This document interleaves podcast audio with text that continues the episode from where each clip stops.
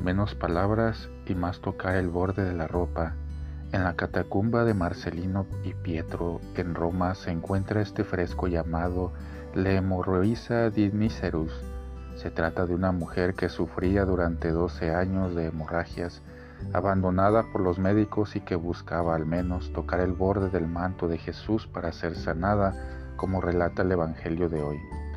Se trata sin duda de una de las imágenes más antiguas de este estudio que data del siglo III. Entrelazada con la curación de esta mujer está también la curación de una niña, hija de un jefe que se llamaba Jairo. Dos mujeres tocadas por Jesús ayudan a nuestro itinerario de oración de hoy. Echemos un vistazo a este fresco. De un lado, la mano de la mujer que intentaba tocar la ropa de Jesús. Su posición es de postración, parece avergonzada, porque una mujer con hemorragias estaba en el colmo de la exclusión. De hecho, cualquiera que tocara a una mujer en esta condición también era impuro, según los preceptos de pureza de la época. Esta mujer es un modelo de alguien que buscaba y buscaba a Jesús. La fe no puede quedar atrapada dentro de la racionalidad.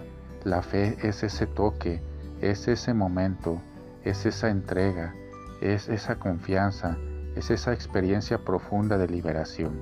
Es el momento en que las palabras no alcanzan y solo el borde de la ropa es capaz de comunicar. Por otro lado, casi inmediatamente, la mano de Jesús se extiende. Jesús primero la llamó hija y luego anunció la cura. En la mano dispuesta está la voluntad de ayudar, sin juicios, sin prisas, sin pedir mucho. Solo se oía la voz de Jesús, hija, ánimo. La fe es tener los ojos siempre puestos en Jesucristo y discernir su total libertad en todos los acontecimientos. Tocar y dejarse tocar por Jesús es la invitación de hoy, una fe con menos sustantivos y adjetivos y más experiencia concreta, más realidad, como es la fe de la gente sencilla, piadosa, que cree porque cree, que tiene fe porque sabe, sin mucho explicar, en quien pone su esperanza.